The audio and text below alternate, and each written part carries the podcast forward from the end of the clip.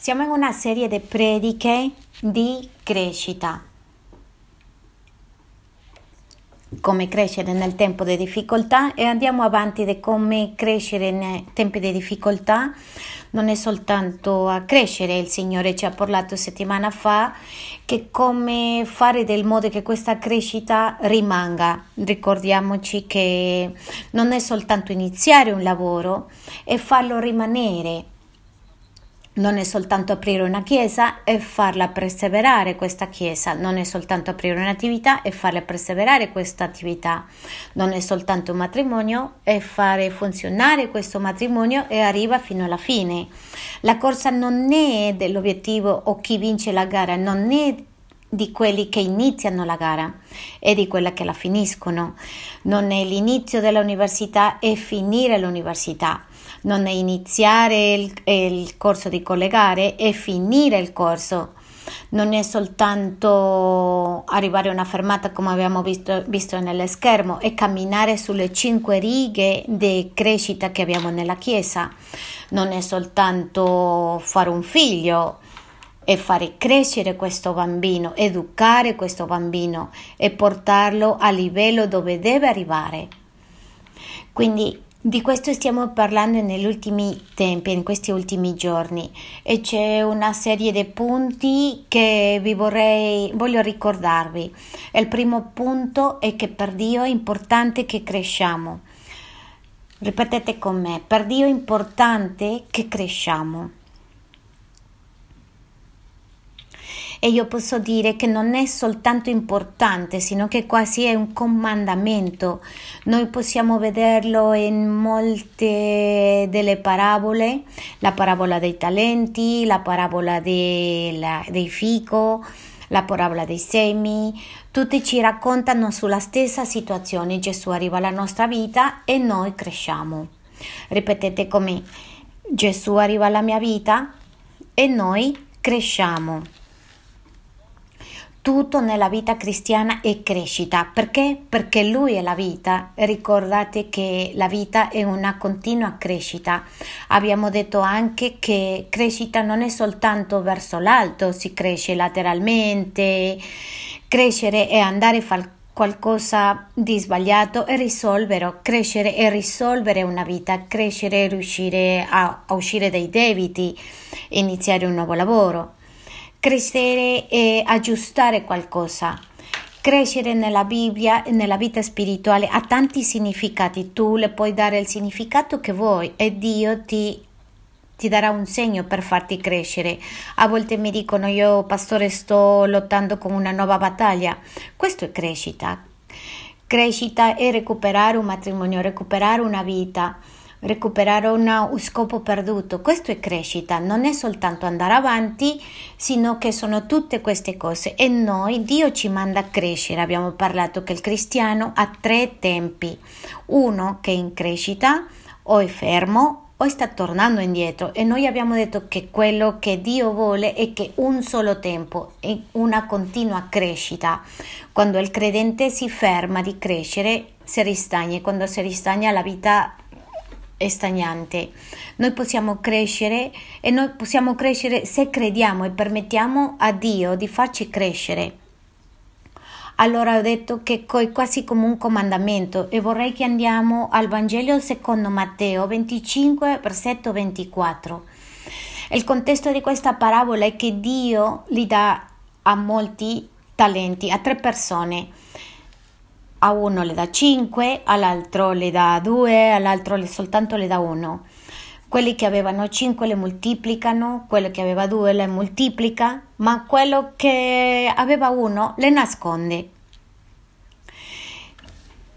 Ha smesso di crescere, l'ha nascosto e ha smesso di crescere. E qui quello che dico che per Dio crescere è un comandamento e Matteo 25-24 ci parla di questo che ha nascosto il talento e vorrei che andiamo insieme e analizzare la prospettiva di questo credente, perché penso che è un credente.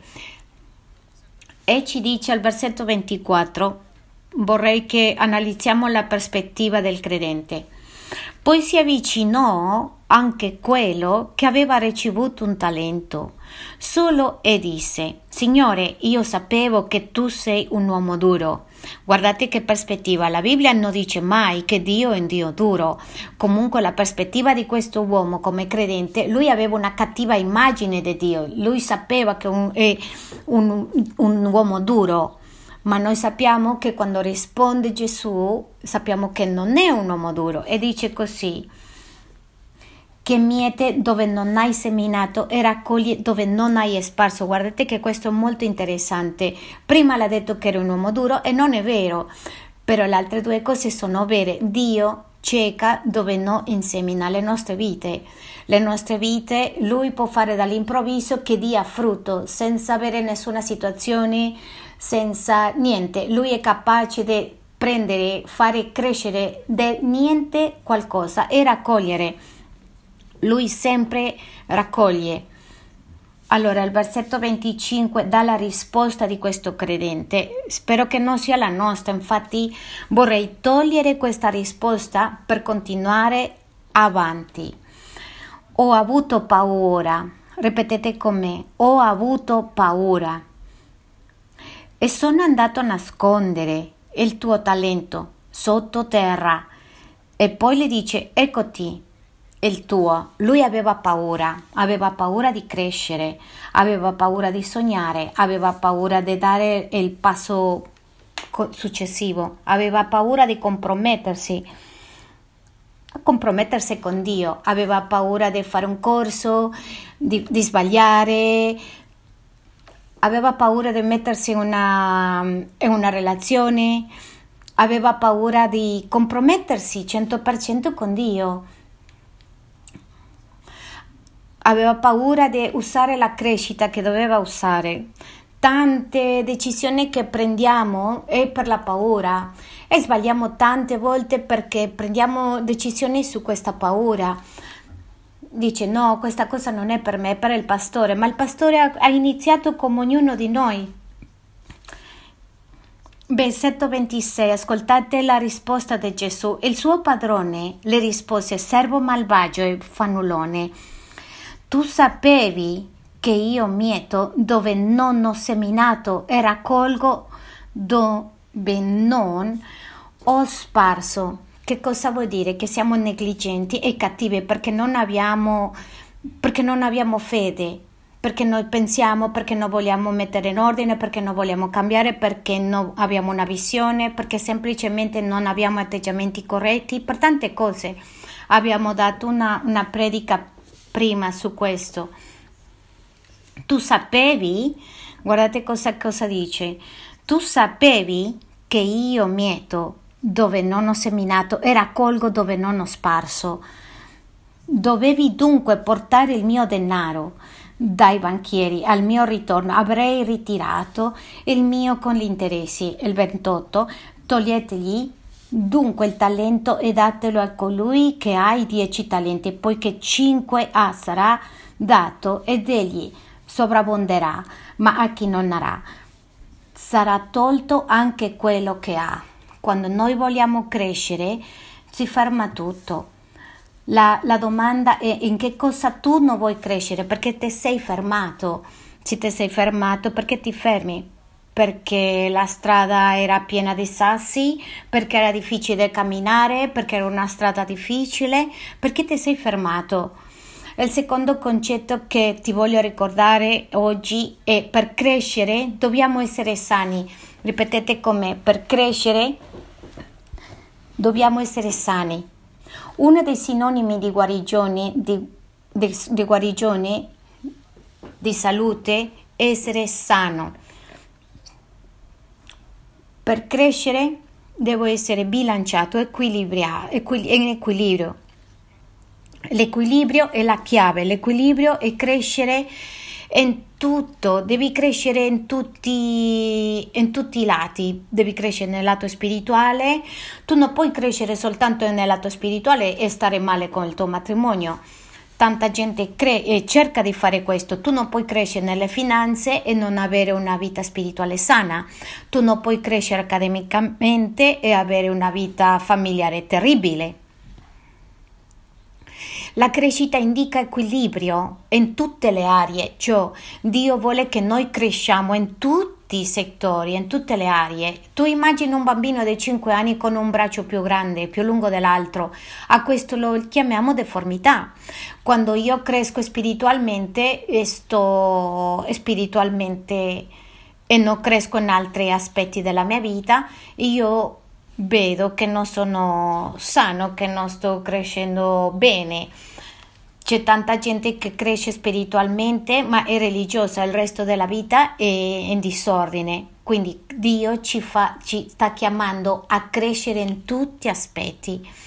Cresce nella vita lavorativa, nella vita familiare, cresce nelle relazioni, la relazione con lui, non soltanto crescere in finanze, soltanto in finanze, e tutto nella vita sta male se tu cresci soltanto nella famiglia e la tua vita finanziaria è danneggiata, così Dio vuole crescere, che cresci in tutti e che ci sia un equilibrio perfetto. Abbiamo detto che uno dei concetti di guarigione è l'equilibrio. Quando vediamo il corpo umano possiamo vedere che il sistema sanguigno, il sistema osseo, il sistema immunitario, il sistema nervoso, quando uno di questi sta male, c'è una malattia e questo è un sbilancio proprio. Quindi io ti faccio una domanda, come, la, come, sta la tua vita? Come sta la tua vita sessuale? Come sta la tua vita emotiva? Come sta la tua vita spirituale? Come sta la tua vita con la tua coppia, con il tuo matrimonio, con i tuoi genitori, con i tuoi figli? Ieri mi è piaciuto tanto in Radicali perché ieri parlavamo di questo e c'è un progetto proprio bellissimo per questo e questo quello che avevano loro è fare crescere la vita familiare apprezzando i loro genitori. Che cosa così bella che parlavano ieri i ragazzi.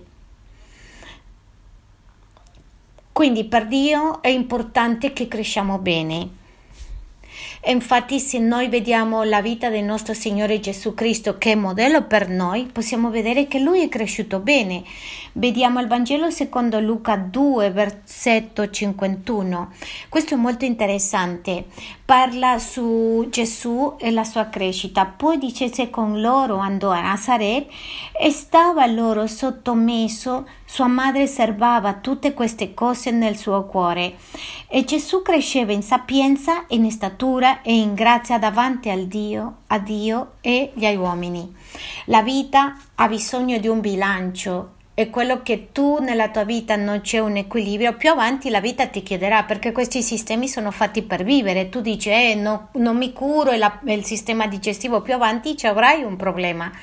Non curo il sistema nervoso, più avanti avrai un problema. La vita ti chiederà indietro questo. Quando tu scopri che, que, che tu non hai questi sistemi bilanciati, ti renderai conto che avrai un problema perché accade in un matrimonio, accade nella scuola, accade in tutto. Quindi Dio vuole che per crescere e dice che dobbiamo essere sani, equilibrati, dobbiamo provarci a stare bene.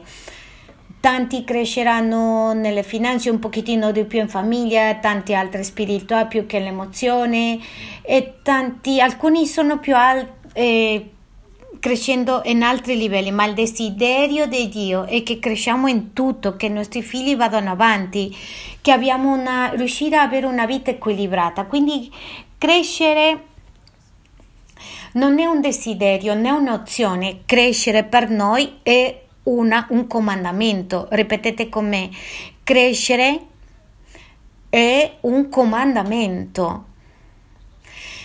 Allora, per noi è diventato in questo. Allora, adesso noi siamo abituati a crescere per scopi terreni. E questo è il quarto punto che voglio dire. Noi siamo abituati a crescere in scopi ter- terreni, ma questi sono di corta durata, di una breve durata. I propositi sono i motivi è il perché faccio le cose. Una cosa è quello che faccio e un'altra è perché. E il perché è quello che si chiama lo scopo. Quindi quando tu fai una cosa dici eh voglio fare un figlio, la domanda che ti vuoi fare è perché. Tanti hanno fatto un figlio perché hanno visto una fotografia di un bambino piccolo e hanno visto così tenero e poi dice eh, facciamo un figlio. No, i bambini non sono così teni, teneri. Dopo 11 anni diventano più grandi e esce il peggio di ognuno e l'ho detto tante volte. Dopo gli 11 anni, se tu non hai disciplinato tuo figlio, tuo figlio diventa una persona che la maggioranza diciamo, eh, che è successo? Io avevo un bambino così bello a casa mia, poi è diventato... Uh. E, pro- e lo scopo è perché voglio che tu capisca perché stai vivendo, perché stai vivendo e ci sono scopi terreni e scopi spirituali. Gli scopi terreni eterni. Voglio che pensi in questo adesso, che cosa ti muove la tua vita adesso?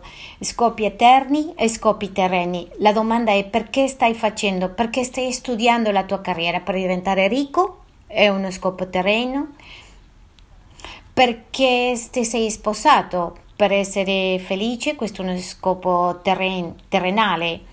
Perché servi nella chiesa per eh, eh, ricevere una pacca sulla spalla perché arrivi nella chiesa per avere comunità, fare amici, questo è uno scopo terrenale. Andiamo un attimo al Vangelo di Ecclesiaste 3, versetto 11. E concentriamoci su questo versetto. Guardate cosa dice su di noi. Dice: Dio ha fatto ogni cosa bella al suo tempo Egli ha preferito messo nei loro cuori il pensiero dell'eternità. Sebbene l'uomo non possa comprendere dal principio alla fine l'opera che Dio ha fatta. Dio ha fatto tutto con un, ben, un, bello scopo. Dio fa le cose sempre bene. Se Dio ha dato la sessualità, l'ha fatto per un bene. Se Dio ha dato la conoscenza, l'ha fatto per un bene. Se Dio ci ha dato la famiglia, ci ha fatto per un bene. Dio tutto quello che ha fatto, ha fatto per il bene e per un momento opportuno. Ora vorrei che ci concentriamo su questo. Lui Egli ha perfino messo nei loro cuori il pensiero dell'eternità, sebbene l'uomo non possa comprendere dal principio alla fine. Dio ha fatto che l'uomo abbia scopi eterni, non soltanto terrenali, limitati per il tempo, Qual è il problema dei propositi terreni, degli scopi terreni che sono a breve distanza? No, pro- gli scopi sono come il carburante. Dici, eh, impara a guidare e poi quando impari a guidare basta. Io conosco persone che hanno detto, pastore, mi sono conquistato la donna della mia vita, l'avevo lì, l'ho portato all'altare, era, stava bene e fino lì sono arrivato non ho sentito più cosa fare e mi sono fermato, sono rimasto fermo. Aveva, aveva uno scopo con una persona terrenale e poi che è successo? Gente che ha fatto un figlio, che l'ha visto bello, 13-14 anni dopo l'ha smesso di essere così bello e fino lì è arrivato lo scopo. Gente che si è sposato, hanno perso la moglie o il marito e lì è finito la vita. Perché? Perché sono propositi terrenali e i propositi terreni hanno una, de- una, data di scadenza. E la verità è che tutti noi viviamo questa vita con scopi terrenali che siamo abituati a questo, una carriera per diventare ricco, una macchina per eh, essere tranquillo e comodo, una situazione, bambini, scuola, tutto per noi ma c'è un problema. Qual è il problema? Guardate la cosa che dice l'ultima parte. L'uomo non possa comprendere dal principio alla fine la opera che Dio ha fatto. Ripetete come l'essere umano non possa comprendere che cosa non comprende, che cosa non capisce, che c'è eternità nel cuore e per questo non comprende tutto quello che ha fatto Dio dall'inizio alla fine. È il problema dell'essere umano che non comprende. Uno dei problemi degli scopi terrenali è che hanno breve durata. Sono di breve durata. ecco perché c'è la insoddisfazione, tu vai a lavorare perché vuoi comprare un iPhone e quando ha comprato l'iPhone è insoddisfatto.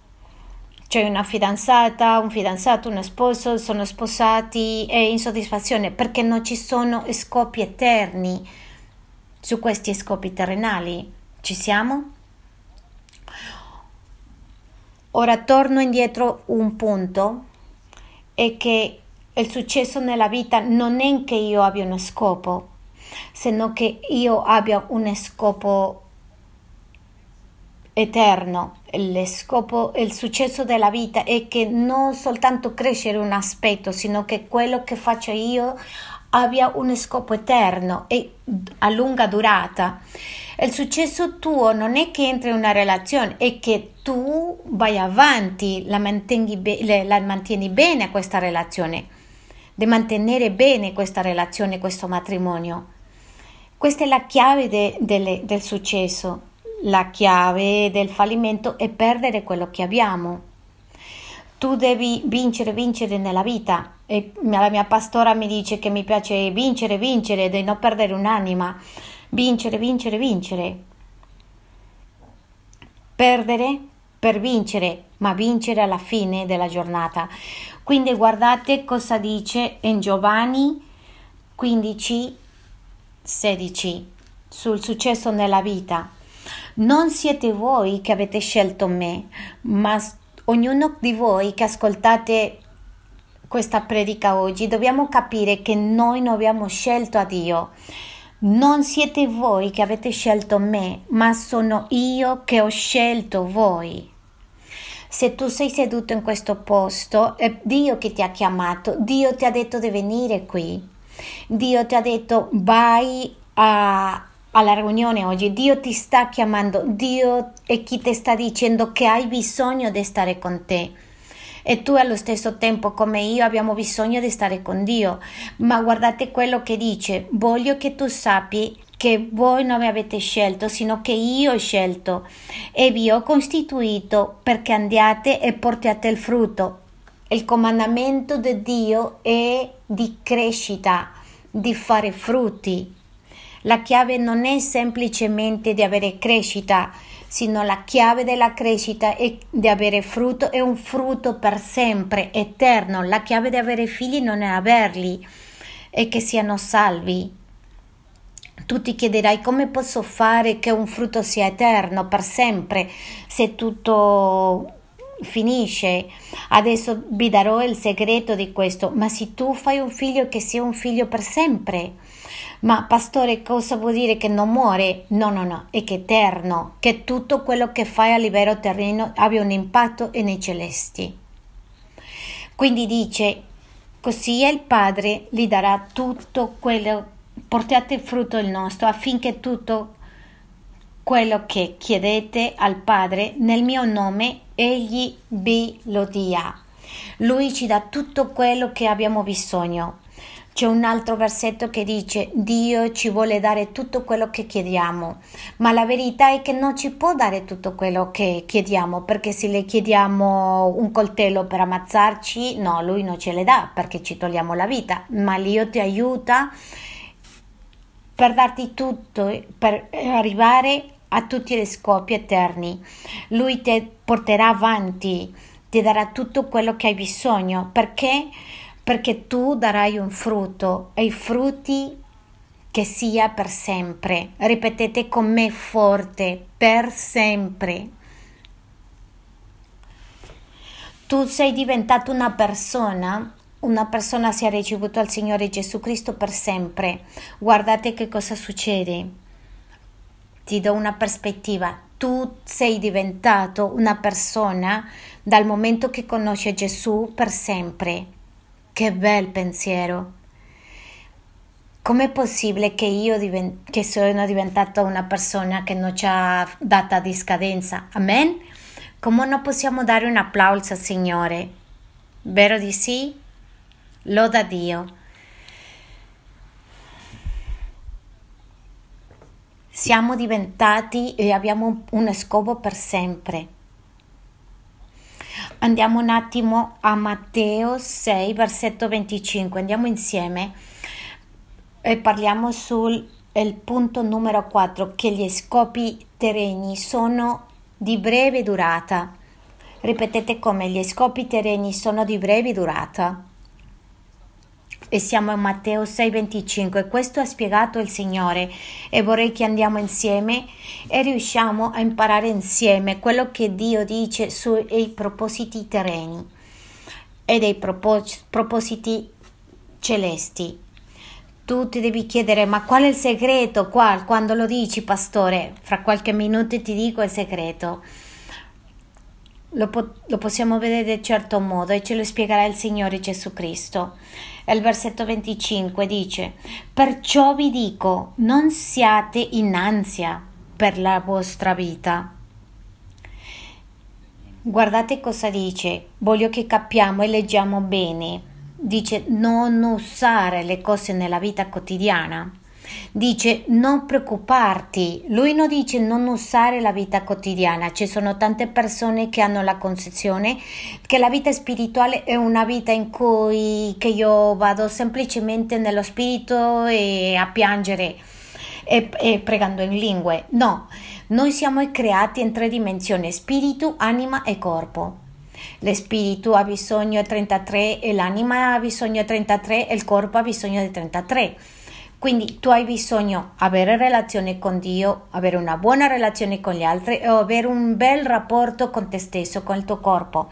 Tu sei creato in queste tre parti. Ci sono tre, eh, queste persone che vedono la vita spirituale come che studiare, l'uscire, riposare, guardare tv, tutto questo è il diavolo, dal diavolo, ma non è così. Il Signore dice, cosa dice il Signore? Non preoccuparti di queste cose che sta, sta, ti sta dando una chiave molto molto importante. Allora, andiamo qua.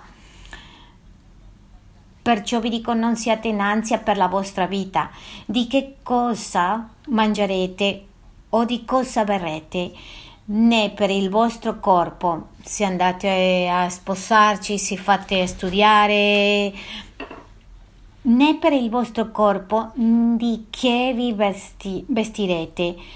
Non è la vita più del nutrimento o il corpo del vestito. Guardate gli uccelli del cielo, non seminano, non mietono, non raccolgono in grani e il Padre nostro celeste li nutre. Non valete voi molto più di loro? E chi di voi può con la propria ansietà aggiungere un'ora sola alla durata della sua vita. Cosa dice? Ci preoccupiamo di vivere con i propositi terreni? Ci possiamo allungare così? Se magari tu forse puoi aggiungere tempo nella tua vita perché hai una, una bella carriera tua, del, la più bella del mondo, magari tu puoi tirare fuori un ragazzo delle droghe perché hai tanti soldi, magari tu pensi che puoi essere più felice perché sei molto intelligente accademicamente, forse hai il migliore matrimonio perché hai due carriere ci siamo? Sono scopi terreni che Dio ci sta affrontando, ci sta confrontando, ci sta dicendo per dove puoi andare, si allunghi e, e gli scopi terrenali. E l'uomo più ricco del mondo, prima di morire, ha detto ho tutti i soldi del mondo, era il più ricco in quel momento, darei tutto quello che ho per avere più tempo per vivere. Cosa ci dice questo? Che le cose eterne, i concetti, gli scopi terreni sono semplicemente fugaci, vanno via, vanno via, sono fugaci. Marx, il fondatore, il mostro del socialismo, ha detto non c'è niente dopo la morte. Quando ha morto suo primo figlio era una depressione proprio forte, non esiste niente dopo la morte, non capisco perché sono così triste, perché la vita finisce, anche la vita finisce. Questo è uno scopo terrena- terrenale, avere famiglia è uno scopo terrenale, un matrimonio è uno scopo terreno. Io voglio invitarti a a guardarti a te stesso e chiederti quali sono i miei scopi. Andiamo un attimo al versetto 28.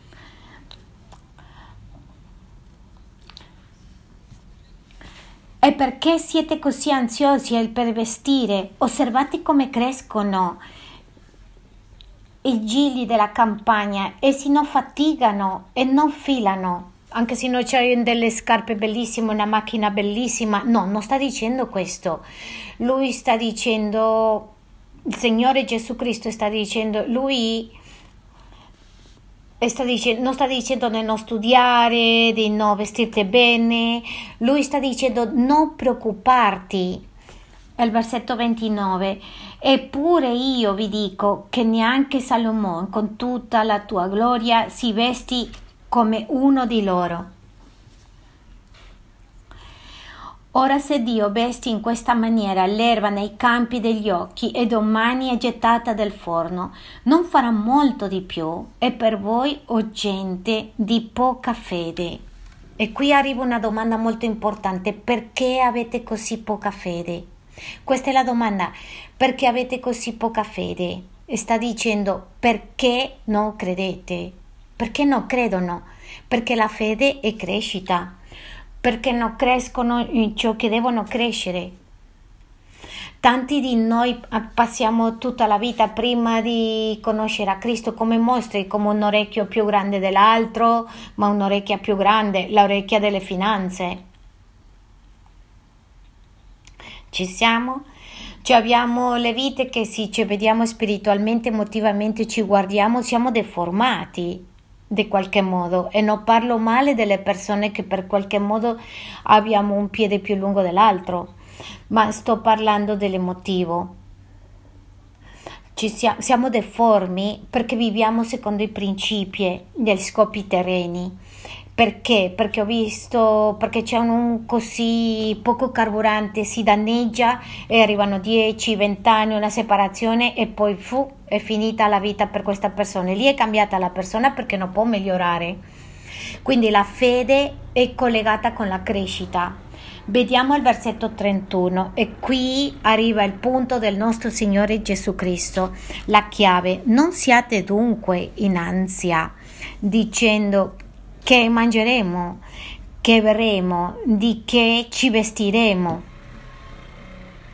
Versetto 32. Perché sono i pagani che ricercano tutte queste cose.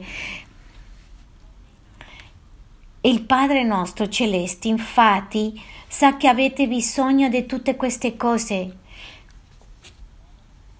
Tu, se vuoi sposarti devi fare con uno scopo eterno. Tu hai bisogno di finanze, devi fare con uno scopo eterno, devi crescere. Tu, Dio vuole aggiustare la tua vita a livello, a livello di leader. Tu tutto quello che devi fare, devi fare in un modo eterno. Perché? Perché questo è quello che rende alla gente del mondo, gente che non conosce Gesù, abbia poca durata. E avete notato una differenza fra la gente del mondo e quella di qua? Che quando arrivano dicono e l'acqua, la tempesta cadono, ma l'uomo che è di Dio o cammina con Dio quando arriva la tempesta perché è sulla roccia non cade perché le scopi, la roccia è il fondamento e le rocce sono come scopi eterni, sono accompagnati con scopi eterni, per i quali che sono costruttori, le vite sono i scopi eterni, la vita nei scopi di culto con la vita di Dio, la vita nella Chiesa, evangelizzare, raggiungendo gli altri, conoscendo a Dio faccia a faccia, avere compagni, tutte queste cose sono come l'ancore che arrivano in questa roccia che è Dio e su questo tu puoi costruire altre cose. Quindi voglio che tu pensi, mediti in questo, quello che il Signore ci sta dicendo, che tutte queste cose dominano la mente di quelli che lo conoscono, ma il suo Padre che conosce tutte le sue esigenze, tutte queste cose vi saranno in più. Vediamo il versetto 33 per conoscere, questa è la chiave numero 5. Il segreto è fare tutto con base nei principi eterni. Il segreto il segreto è fare tutto con la base eterna. Pastore, ma posso fare soldi? Tu puoi fare i soldi. Dio ha bisogno di gente che abbia i soldi, di avere i soldi. E parlo perché tanta gente pensa che il soldi, il denaro non è spirituale, ma il denaro è molto spirituale.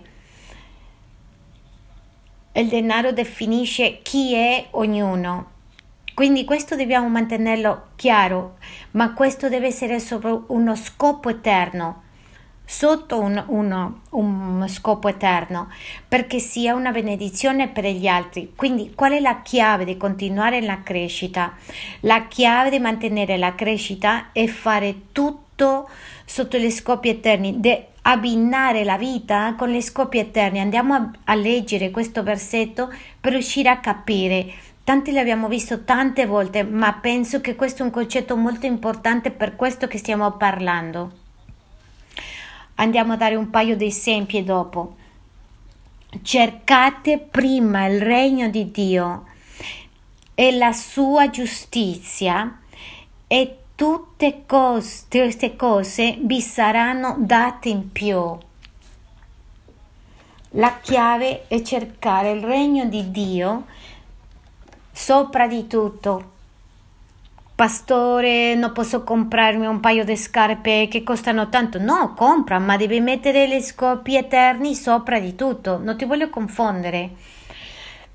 Fai quello che fai, ma devi farlo con gli scopi eterni. Devi fare figli, sì, ma non soltanto perché sono belli. Tu devi fare figli per la, gio- la gloria di Dio. Tu puoi studiare, sì, ok, questa carriera che mostra chi è Dio questo ti darà una lunga durata. Nessuno dimenticherà chi è architetto che ha fatto una chiesa, quell'architetto che ha aiutato i poveri, passerà la vita eterna. Perché? Perché li ha abbinati, combinati con i principi eterni. La chiave è che tutto ciò che faccio lo combino con il scopo eterno. Se li toglie di questo concetto cade. Un lavoro tu dici oh un lavoro nuovo signore dammi un nuovo lavoro. E questo lavoro pensi nel fondo sottofondo che eh, beh domenica magari devo lavorare non ci sono lì con te Dio e mi allontano da Dio. Questo lavoro va da, va da solo. Fino prima o dopo finirai in questo lavoro perché frustrato perché sei stato chiamato a crescere e finirai triste o ti trovi un ragazzo bellissimo, bello, eh, capelli belli, bellissimi occhi chiari, bello. Ma se questo fidanzato e questo rapporto non va combinato con i scopi eterni, è il giorno che tu ti separi, è il giorno che tu ti separi, lo deforma. Un'attività oh, questa attività, l'attività della mia vita, adesso sì diventerò milionario. Toglielo dai principi eterni e vedrai, come dice il Signore, che sei tonto. Non sai che arrivano questa sera per te, vengono per te a prenderti, che cosa farai con tutto ciò che hai? E finirai a preoccuparti di quello che hai, è lontano di Dio. E la tua vita cadrà perché non, non sarai in pace, perché la pace è qualcosa che Dio dà, è parte dello scopo eterno. Allora tu puoi avere tutto quello che vuoi, tutto, tutto posso avere, ma non tutto è conveniente per me ma se tu lo mischi con gli scopi eterni, la chiave per mantenere la crescita è questo. È la chiave per continuare a crescere, la eternità, per l'eternità, per crescere per l'eternità. Guardate cosa dice. E la sua giustizia e tutte queste cose vi saranno date in più. E il segreto è fare tutto per quello, il segreto è fare tutto in modo che gli scopi eterni siano soddisfatti. Anzi, direi che c'è una conclusione. che tanti pastori l'hanno dato, che tanta gente dice. Il 25% delle persone che credono in Dio sono frustrati e rovinano le loro vite perché confondono questi due scopi. Andiamo un attimo a Marco, al Vangelo secondo Marco 4, versetto 18 e per questo tanti dicono la vita cristiana non funziona. Se tu uno di questi che si chiedono perché Dio non mi risponde, perché Dio non è con me, se io vengo, se io parlo, se io prego, tu devi essere sicuro che devi pensare come hai i tuoi scopi, tu non ti basi in quali sono gli scopi eterni, quali sono i scopi terreni. Andiamo a Marco 4:18 parlando dei credenti e dice che Gesù ha spiegato che c'erano quattro tipi di credenti, tanti che credono, che si emozionano, che sono entusiasti, che credono nei momenti, arrivano i demoni e li portano via quello che credono, tanti altri che credono ma cadono negli affari della vita e voglio che guardiamo in questa versione, tanti che crescono in continuazione. Non lo so che cosa stai facendo, se tu non stai combinando in questo momento con i scopi eterni, ti voglio dire che prima o dopo tu ti stancherai ti frustrerai, passerà a un secondo posto e non avrai la forma che devi avere. Tu sentirai, non lo so, perché mi devo sposare così tanto? Perché alla fine tu dirai, eh, che cosa è rimasto? Anche gettare la spugna, tutto. Ovviamente il più, il più, brutto e il peggio facilmente, rapidamente, ma anche se è il migliore, anche se è un bambino, un figlio, se tu non hai un figlio con i scopi eterni, non ti sentirai bene, non arriverai, prima o dopo getterai la, spu- la spugna. Perché? Perché quando tu hai figli con scopi eterni, anche se questo ragazzo va, rimbalza, tu lo devi vedere nel regno dei cieli, seduto non succede, non, non, fa niente quello che accada. Tu preghi e non riposerai finché tu non lo vedrai seduto, legato con le mani e, ne, e nel regno dei cieli. Anche sia mandato per DHL, quello che devi, finché tu non vedi questo figlio lì convertito, no. Le racconto una cosa: c'era una donna che è rimasta incinta e questa donna dice che nel momento in cui che questo ragazzo e il papà di questo bambino ha detto io ti darò i soldi finché questo bambino nasce. Questo non è bello perché si stava lavando le mani, ma ho trovato altro tipo di genitori che dice io starò con i miei figli finché finiscono la scuola, altri che dicono soltanto finché finiscono la scuola che sono più grandi, ma i veri genitori che hanno propositi eterni non riposano finché i figli sono seduti nei regni dei cieli che non sono salvati, finché non lo possono vederli, per quello fanno quello che fanno, anche se passano tempi difficili, si inginocchiano e pregano. Infatti ti dico, uno degli scopi eterni sono come, i, come, il, carbura, come il carburante e soprattutto nelle donne e vedere i bambini e nei figli e fanno di tutto, diventano i migliori servitori perché hanno uno scopo eterno, fanno di, tutti, di tutte le cose per salvare questi figli. Diamo un applauso al Signore. E gli scopi eterni sono un combustibile unico una donna, una madre che sa che questo ragazzo sta andando all'inferno, prega e prega, prega e diventa nel cuore e fa di tutto. Cambia la sua vita perché un proposito, uno scopo eterno. Sapete cosa succede con una persona che esce dalla droga, dall'alcol? Quando è dentro dell'alcol e va e sanno che vanno all'inferno e Gesù le fa vedere, le mostra lo scopo eterno, questa persona smette completamente. Ieri parlavamo con quelle persone della liberazione. Non c'è niente più grande della liberazione che avere gli scopi eterni. Non c'è altra cosa che c'ha più senso. Se tu non stai, non hai chiaro quali sono gli scopi eterni, tu ti sentirai depresso, sentirai che la vita non è abbastanza.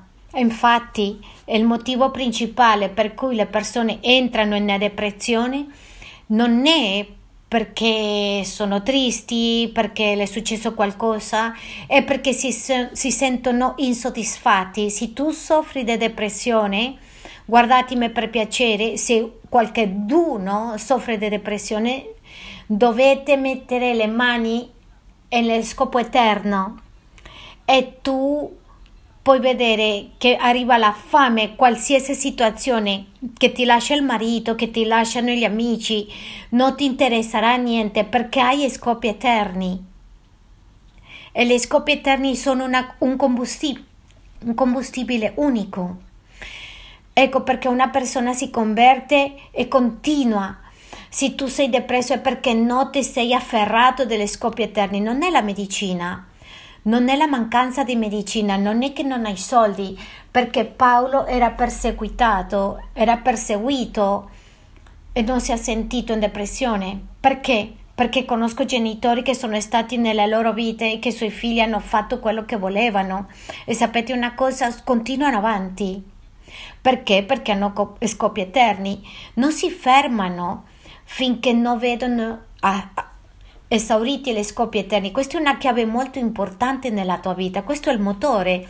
Tu magari mi dici, pastore, in mezzo di questa chiesa, io quella, sono la madre che ama di più al mio figlio, sono io. Ma questo serve a niente se tu non metti nelle scopi eterni, non va più avanti. Tu hai bisogno di uno scopo eterno nella tua vita. Con uno scopo eterno tu investi tutto, tu dai tutto, il tuo tempo, le finanze, la tua vita, tutto quello che hai si trasforma, si rivolge quella vita e poi produce un frutto, questo che mantiene la crescita. Ma quando no, e quando si cambiano gli scopi eterni per gli scopi terreni, dice qui che si comportano come i semi che cade tra le spine cade tra le spine. Questi accettano il messaggio. Versetto 19 dice: Poi le ansiose preoccupazioni mondane li ingannano ricchezze,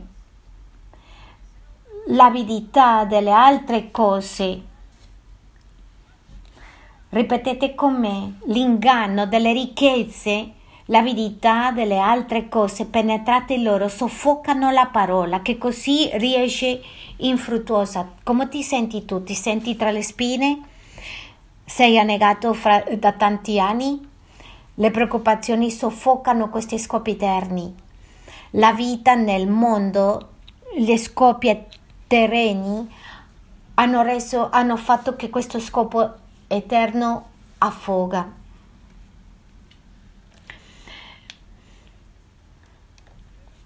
Leggiamo questo versetto, ascoltate quello che dice.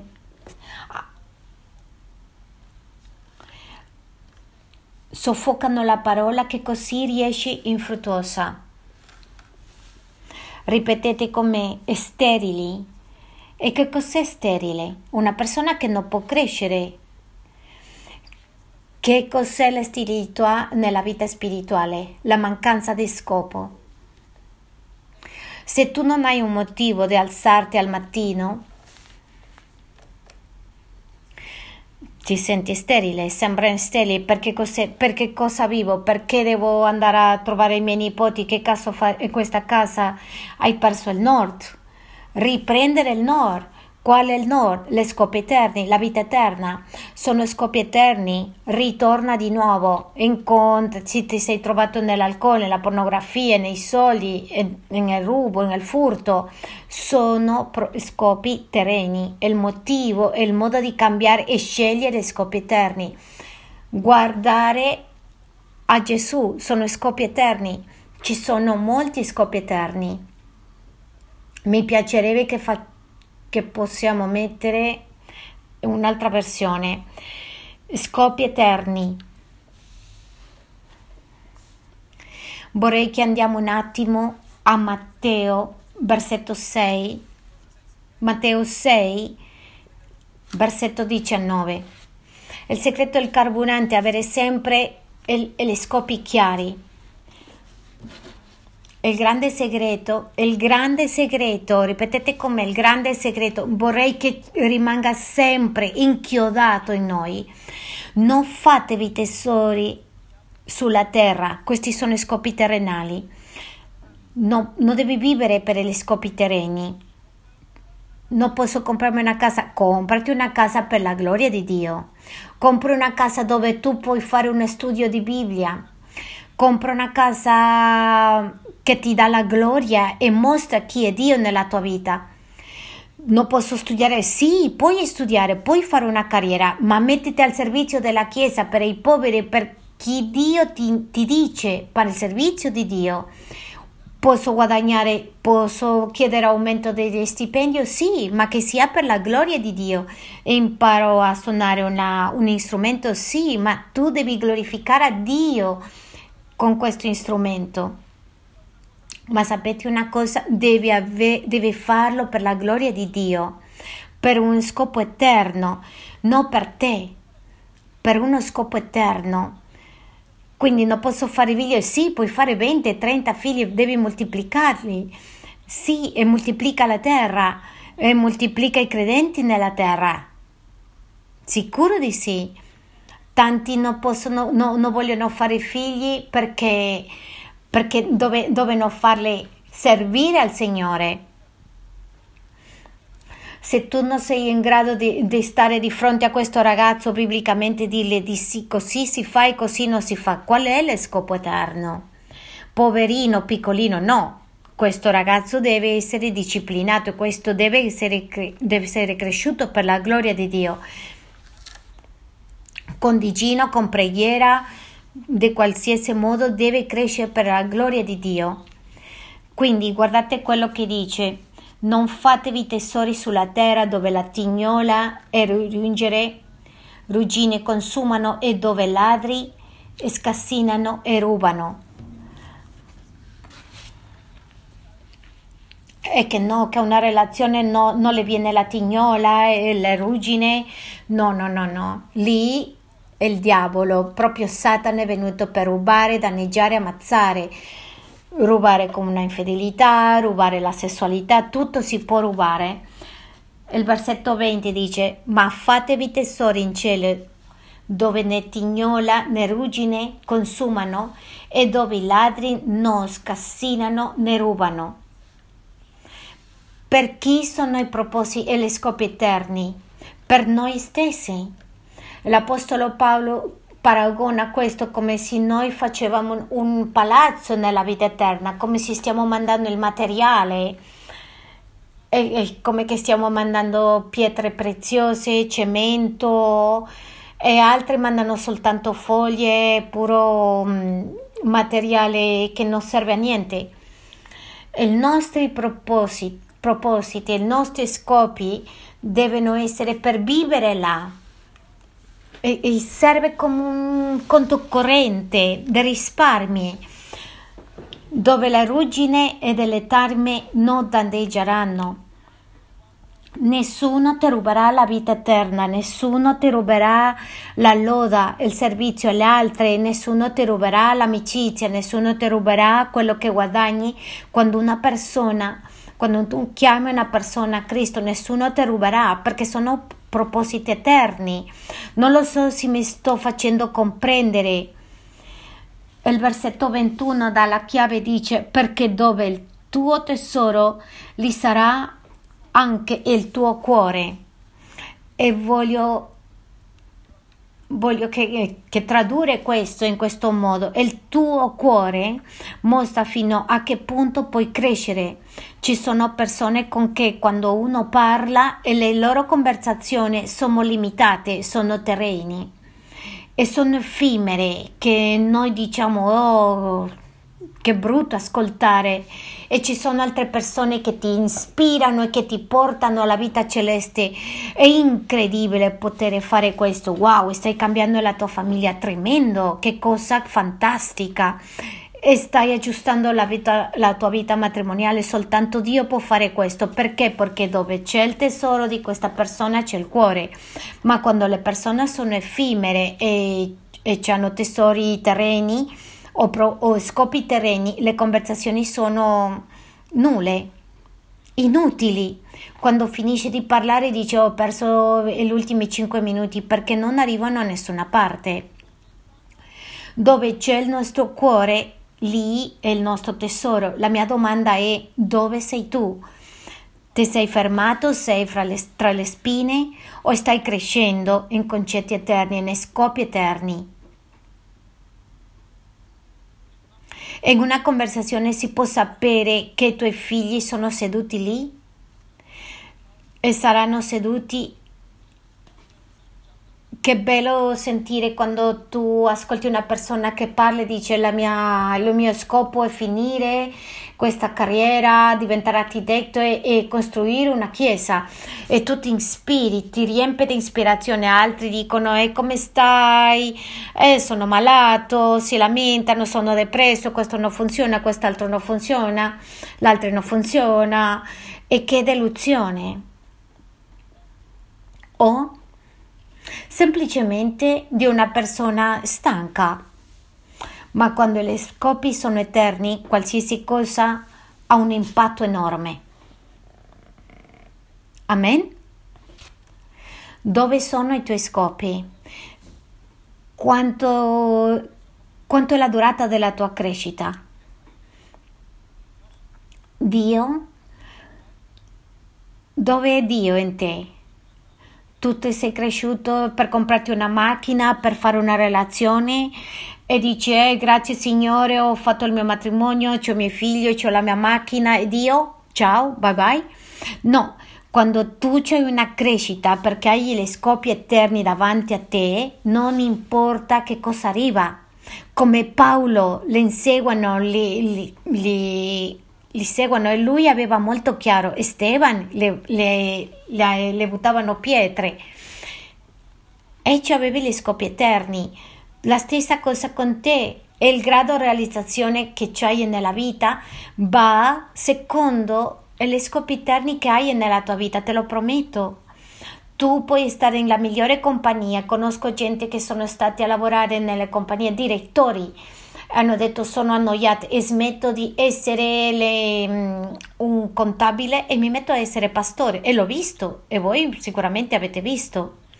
E tu puoi fare tutto quello che vuoi, ma quando tu hai le, eh, le scopi eterni dici eh, mi godo la mia vita è al massimo, pa- che mi pagano, che non mi pagano, con freddo, senza freddo, con, eh, sento caldo, freddo, con fame, senza fame, comunque ti piacerà. Allora la domanda è che cosa accadrà quando tu lasci questa, questa terra? Che cosa potranno dire di me? Lascerai un mucchio di problemi in casa tua, una famiglia divisa? O lascerai scopi eterni una famiglia unita 3, 4, 5, 20 generazioni che lasci, dicono il mio nonno, il mio bisnonno David ha lasciato un'eredità un'eredità di queste, di, in questa casa e tutti siamo credenti? O lascerai una, tant, una quantità di maledizioni, separazioni, lascerai sporcizia, una serie di cose che vengono fuori semplicemente per scopi terreni? Chi ha detto amen? Amen? Finiamo quindi con il, il, la fine dei, delle scopi. Per piacere il gruppo di Loda, accompagnatemi. Quindi ti voglio lasciare con questo chiaro, con che ci sono scopi eterni chiari che tu puoi seguire. E il primo scopo è l'adorazione. L'adorazione non è soltanto cantare, non è soltanto riunirci tutti qua, emozionarci, piangere, l'adorazione è un stile di vita, è stile di vita, ripetete come stile di vita, l'adorazione è un stile che mi porta a amare a Dio in continuazione, è il principio eterno che abbiamo. Tutto ciò che facciamo lo facciamo per adorare a Dio, per amarlo, per esprimere il nostro cuore a Dio. Il primo scopo, se tu non vivi per adorarlo, nient'altro sarà utile nella tua vita. Adorare a Dio, vivere per adorare. Adorazione è il scopo più grande che abbiamo, è il motivo per cui esistiamo. Tu e io siamo stati creati per adorare, adorare, avere una relazione con Dio. Tu potresti chiederti, pastore, allora quali sono i principi? Il primo principio è l'adorazione ed amare a Dio con tutta la tua mente, con tutte le forze. L'hanno chiesto a Gesù, qual è il primo principio? Ama Dio con tutta la tua forza, con tutto il tuo cuore. Chiesa, investite la tua vita in adorare a Dio, non soltanto in cantare, ma in adorazione. Ovunque tu possa adorare a Dio lava, mentre lavi i piatti, tu adori Dio con quello che pensi, con quello che esprimi. Questo è il primo concetto che lui dice, venite e vi voglio dare un esempio del più grande adoratore. E ci dice la Bibbia che è l'uomo il cantore di Israele, nella prima di Samuele, capitolo 7, versetto 7, la Bibbia ci parla di Davide, che Davide voleva fare una casa a Dio. La Bibbia dice che il suo cuore di adorazione ha preso la vita, ha portato a Davide a, una, a prendere una decisione molto importante e si è chiesto, tu vivi in una tenda, voglio farti un tempio è necessario che tu faccia un tempio al Signore nel tuo cuore, un altare di famiglia, un altare nel tuo cuore. Se questo altare non c'è, allora non c'è niente. Devi adorare a Dio. Il primo scopo al cui ci aggrappiamo è l'adorazione a Dio, al Dio eterno. E ci racconta la Bibbia che Davide negli anni di re dice che io immagino che quello che Davide voleva adorare in continuazione, non parlo soltanto di, di cantare nell'aria, no, no, sto parlando di espressare a Dio. Davide quello che faceva è tutto per Dio, lui voleva vivere per Dio, non le interessava niente le battaglie, niente, quello che faceva, i sacrifici lo faceva per lui, e in mezzo alla difficoltà lo faceva per lui, tutto era per lui. E la Bibbia ci dice nel versetto 1 dice quando il re si fu stabilito nel suo palazzo, il Signore gli ebbe dato riposo liberandolo da tutti i nemici che lo circondavano. Disse al profeta Nathan, vedi io abito in un palazzo di cedro, dell'arca di Dio sta sotto una tenda. Ti voglio fare vedere la risposta di Dio a qualcuno che vuole amare a Dio e lui nel suo cuore diceva io ti voglio fare un tempio, io ti voglio fare una casa, io voglio che tu stai meglio di me. Certamente Dio sta meglio di noi. Davide non doveva neanche chiedersi questo, ma nel suo cuore, nel cuore adorante, voleva fare tutto per Dio, voleva fare tutto per dimostrare a, a Dio Voglio vivere una vita per mostrare a Dio. Voglio fare tutto perché il mio Dio sia esaltato.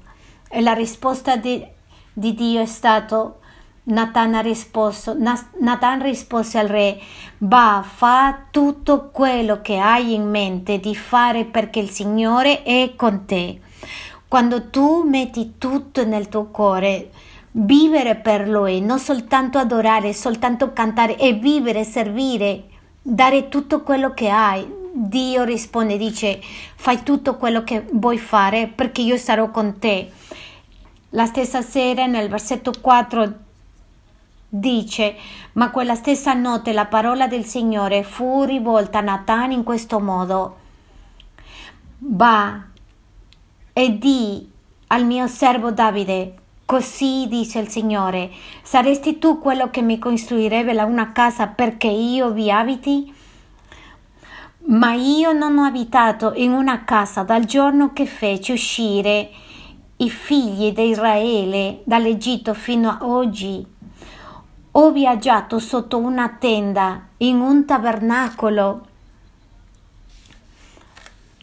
Dovunque sono andato ora, qua, ora l'ho messo in tutti i figli di Israele, ho forse mai detto a uno dei giudici a cui avevo comandato di piacere il mio popolo di Israele, perché non mi costruisci una casa di cedro? Ora dunque parlerai così al mio servo Davide, così disse il Signore degli eserciti, degli eserciti, io ti presi dalle olive, da dietro alle pecore, perché tu fossi il principe di Israele, mio popolo. Io non ti sto dicendo lascia l'università, lascia il tuo lavoro, lascia tutto. Lascia tutto quello che ti mette ostacoli, serve al Signore che ti farà diventare un pescatore di anime. Lui c'ha un, uno scopo immenso per ognuno di noi. E lui dice Vai, dice al mio servo Davide, così il Signore degli eserciti, io ti ho preso delle ovile da dietro alle pecore, perché tu fossi il principe di Israele, e sono stato con te ovunque sei andato, ho sterminato davanti a, a te tutti i tuoi nemici, e sono stato con te dovunque sei andato. Ama il Signore Stai cercando fama? Ama il Signore. Cosa stai cercando? Protezione? Ama il Signore. Stai cercando onore, quello che cercano gli uomini, i mariti nelle case? Avrai onore del cielo. Le donne cercano protezione. Cerca il Signore e avrete protezione. Darà un, una casa ai bambini? Le renderò il tuo nome grande come quello dei grandi che sono sulla terra. Darò un posto in Israele, mio popolo, e vi pianterò perché abiti in casa sua e non sia più turbato e i malvagi non lo opprimano come prima, come facevano in tempi in cui avevano stabilito dei giudici sul mio popolo Dio ti dà il riposo se tu le metti primo, se tu lo ami per primo. Chiesa, alzati ad adorare a Dio con tutta la tua mente, con tutta la tua anima. Chiediamo al Signore di alzarci con noi, che ci dia il riposo. Nello stesso versetto dice, e ti darò riposo, liberandoti da tutti i tuoi nemici. In più il Signore ti annuncia questo sarà Lui che ti fonderà una casa Davide, Davide ha detto ti voglio costruire una casa, allora io ti costruirò una casa a te. Questa è stata la risposta dell'adorazione più generosa. Dio allora è più generoso di noi e ci benedirà di più. Dio ci sta dicendo di adorarlo. Torniamo allo scopo, teniamo questa crescita, non quella dei numeri della Chiesa, la crescita di Gesù nelle nostre vite che somigliare a Gesù, di qualche modo trasformato, somigliare a Gesù. Questo è quello che il Signore ci sta dicendo, Chiesa, alzati, prende il principio eterno e dille, Signore, eccomi, eccomi qua, qui, eccomi qua per adorarti, nel nome di Gesù. E il versetto seguente dice, quando i tuoi giorni saranno compiuti e tu riposerai con i tuoi padri, io innalzerò al trono dopo di te la tua discendenza, il figlio che sarà uscito da te e stabilò saldamente il suo regno. Lui dice quando Egli costruirà una casa al mio nome e io renderò stabile per sempre il trono del suo regno. Perché? Perché avrai una generazione benedetta? Se hai perso il tuo matrimonio, dati al Signore. Qualunque cosa, qual, qualunque battaglia stai vivendo, tu devi credere, devi passare. Sono concetti, sono principi eterni e scopi eterni non è esaurimento, sono principi di vita. Dagli un applauso, Signore. Lui sarà, è un Signore gigante, è un Re gigante che starà con te, che ti porterà avanti fino alla fine. Un applauso al Signore. E dice al versetto 13, Egli costruirà una... Sta parlando di Salomone, sono sicuro che questo è per noi, noi e i suoi figli faranno con quello che, fare, che, che eh, sono stati insegnati. Se tu sei un genitore, se tu le disciplini, che tu li insegni. Pensate a questo, egli costruirà una casa al mio nome e io renderò stabile per sempre il trono del suo regno. Trono del regno, io sarò per lui il padre e lei egli mi sarà figlio e si fa del male e lo castigherò con vergate da uomini e con colpi dai figli dei uomini. Signore, nel nome di Gesù, quando penso in tutto ciò che fai, ti voglio adorare, Signore, Spirito Santo, converte il cuore, cambia gli scopi terreni con quelli eterni. Siamo una chiesa che tu hai chiamato e ci dice di crescere. Ma non stiamo parlando soltanto di una cosa, stiamo parlando di tutto.